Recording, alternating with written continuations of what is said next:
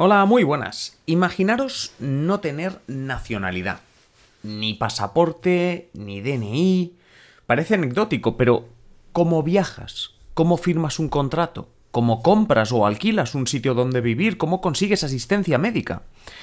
Pues todo esto es ser apátrida. En España hay miles. En la Unión Europea se calcula que medio millón de personas es apátrida.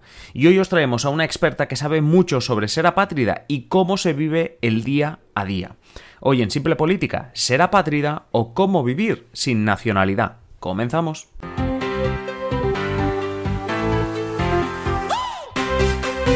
Habla Adrián Caballero y esto es Simple Política, el podcast que trata de simplificar y traducir todos esos conceptos, estrategias y temas que están presentes cada día en los medios y que nos gustaría entender mejor. Hoy os traemos un extracto de una entrevista que hicimos hace unos días a Alexandra Semeriak, politóloga experta en apatridia y migraciones, y la entrevistamos en nuestro canal de Twitch, en twitch.tv barra simple política, por si no lo seguís, pues ya sabéis, ¿eh? twitch.tv barra simple política. Una entrevista interesante sobre cómo ser apátrida, qué es, por supuesto, eh, cómo es no vivir, o sea, no tener nacionalidad, pero también ese día a día de cómo puedes comprar cosas, de cómo puedes eh, trabajar, eh, tener asistencia médica, tener los mismos derechos que tus vecinos, etc. Antes, eso sí, recuerda que en Simple Política hacemos nuestro trabajo de aproximar y hacer más entendible la política gracias a toda la comunidad de miembros, a nuestros Patreons. A cambio, ofrecemos contenido en exclusiva cada semana y el adelanto de todo lo que hacemos. Si tú también quieres más Simple Política y ayudarnos a seguir haciendo contenido, hazte miembro en patreon.com barra simple política o usa el enlace que tienes en la descripción de este episodio.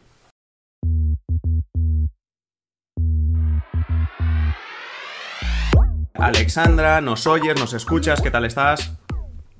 Muy bien, Adrián, muchas gracias. Alexandra Semeriak es politóloga experta en migraciones y asilo y es miembro de la Red Europea, perdón, Red Europea sobre apatridia. Y sobre la apatridia, que es una palabra, por cierto, que cuando la estaba poniendo en redes sociales según, eh, según el corrector automático, no está bien dicho. Entonces, no sé hasta qué punto esa, esa palabra. Ya, ya, empezamos mal, es decir, debe ser un concepto tan desconocido que hasta el corrector de Word y el corrector automático me dice que está mal.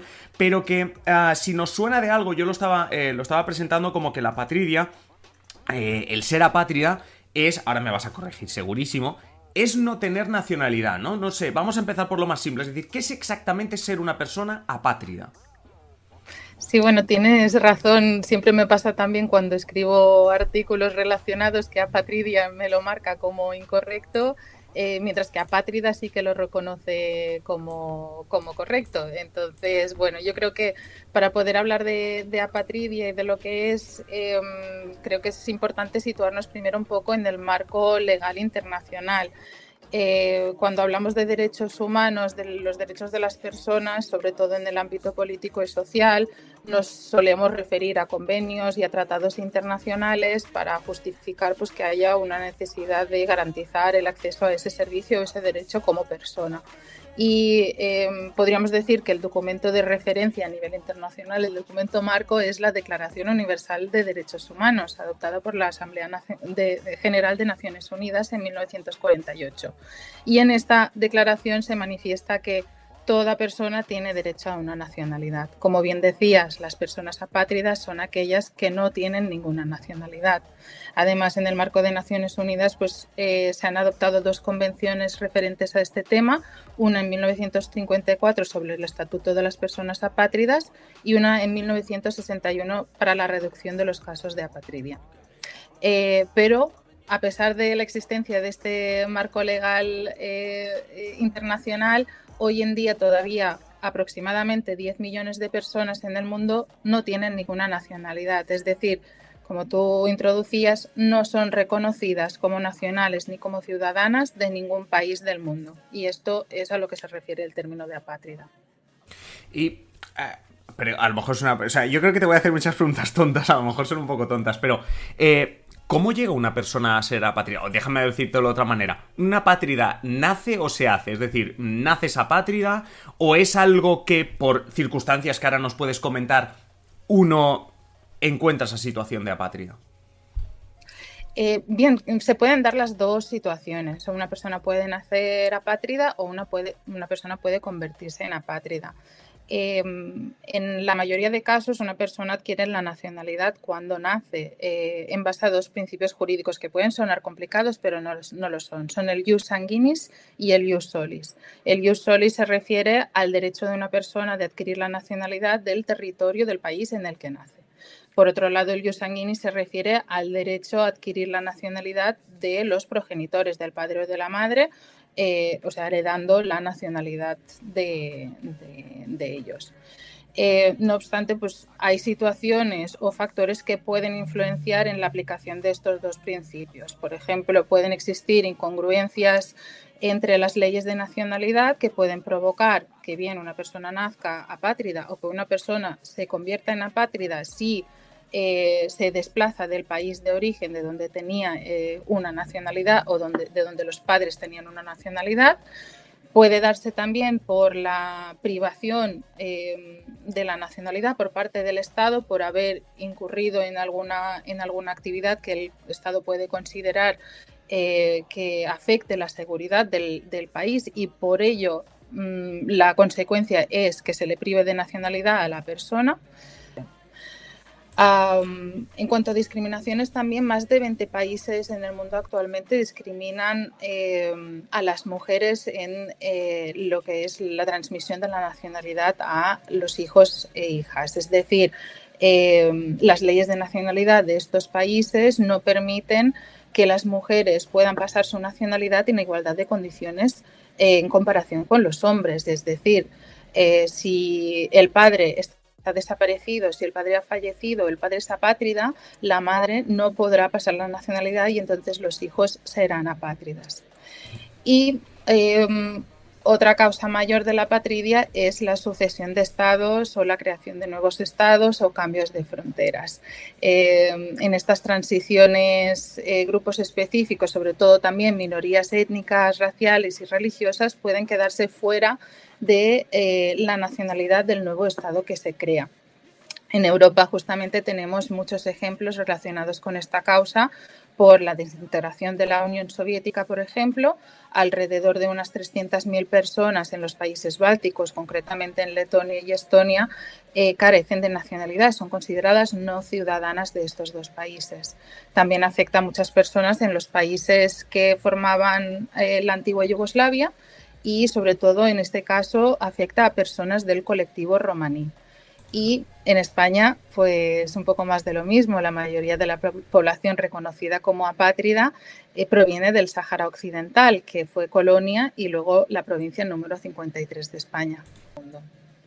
Claro, yo aquí una de las cosas que te quería preguntar, ya que normalmente hablamos de política, y tú estás hablando que eh, desde organizaciones, como por ejemplo ACNUR que acabas de comentar, tratan de, luchar o para tratar de favorecer la situación de, este colectivo, de este medio millón en Europa que no tiene nacionalidad. Yo te quería preguntar, o sea, te lo voy a preguntar, ya sé que no me vas a contestar así, pero ¿quién tiene la culpa? Es decir, ¿quién puede hacer algo? ¿Qué, ¿O qué, qué se puede hacer? ¿Qué es lo que se reclama desde asociaciones?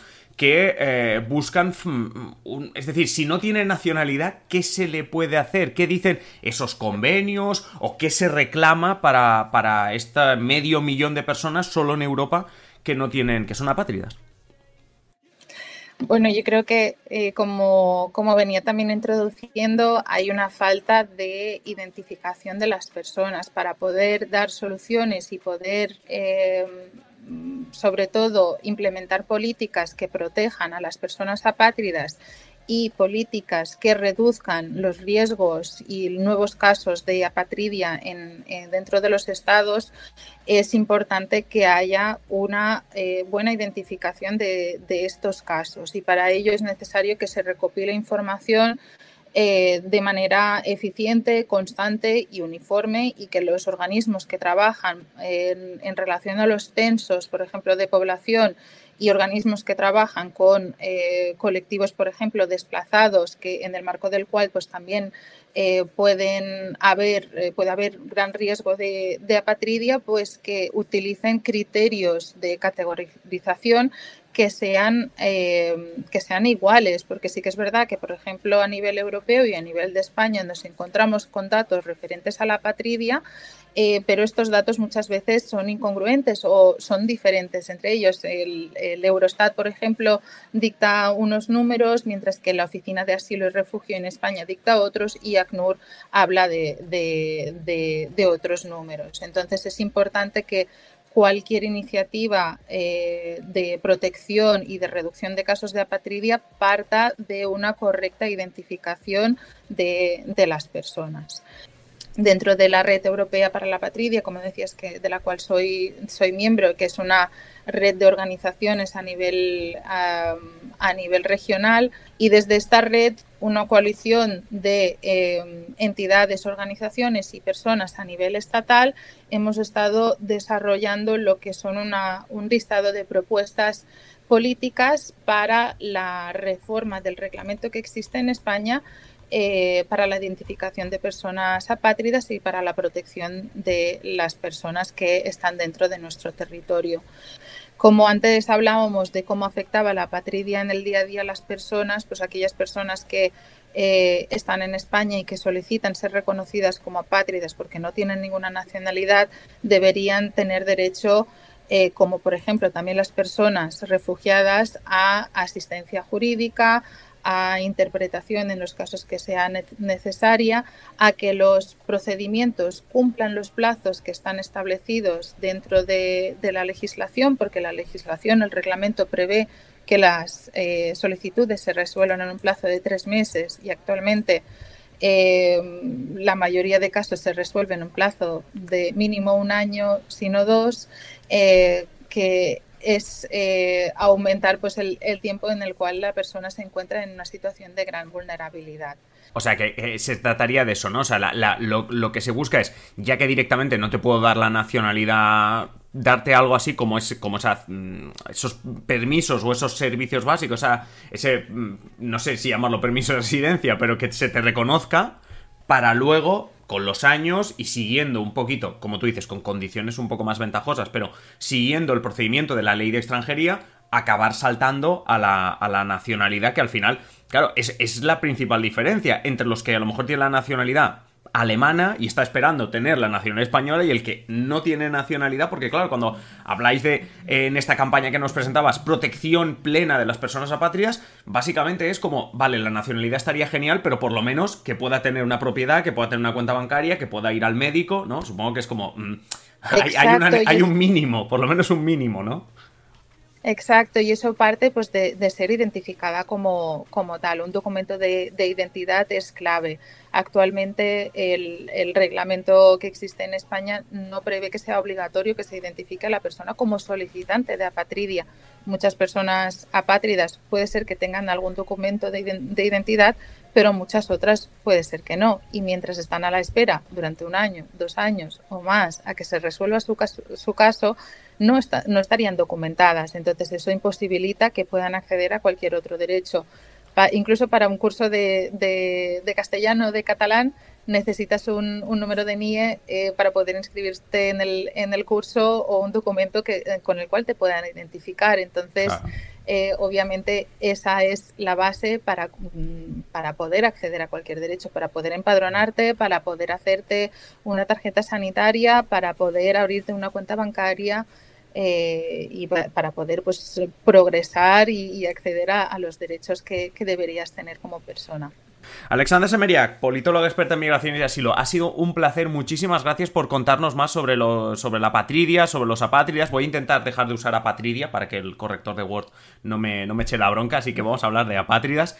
Eh, y sobre todo, bueno, pues más que, iba a decir muchísima suerte, pero sobre todo mucha fuerza en, esto que estáis eh, luchando porque os hagan caso especialmente lo que tú dices, ¿no? Los países, los estados y al final la, la política. Como digo, Alexandra, muchísimas gracias. Muchas gracias a, a, vosotros, Adrián, sobre todo a Simple Política, por dejar este espacio y poder hablar sobre apatridia y, poder compartir nuestro trabajo en el marco de la campaña Desplazamientos Apátridas y obviamente pues estáis más que invitados a participar en la conferencia y a conocer las historias de personas apátridas a través de nuestra campaña.